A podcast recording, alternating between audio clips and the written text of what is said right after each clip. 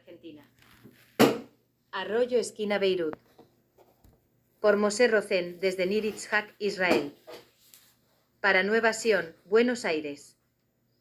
Beirut. Al decir Beirut muchos imaginan nieve, tours de esquí. O la rambla mediterránea.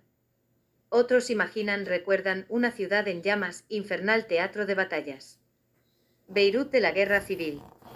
En 1975, en los barrios del sur, libaneses chiitas asesinaron a palestinos, cristianos maronitas se enfrentaron con árabes drusos, el país del cedro se convirtió en un apocalíptico escenario de fuego y destrucción.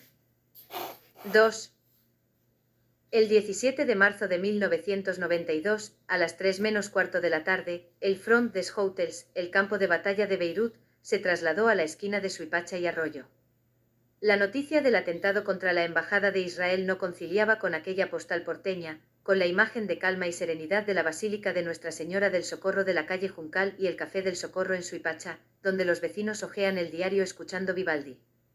Aquel 17 de marzo la palabra socorro fue un clamor de alarma y desesperación.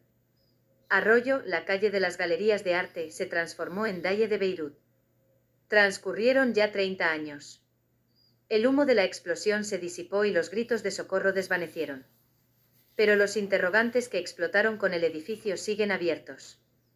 Heridas que la impunidad impide cicatrizar. El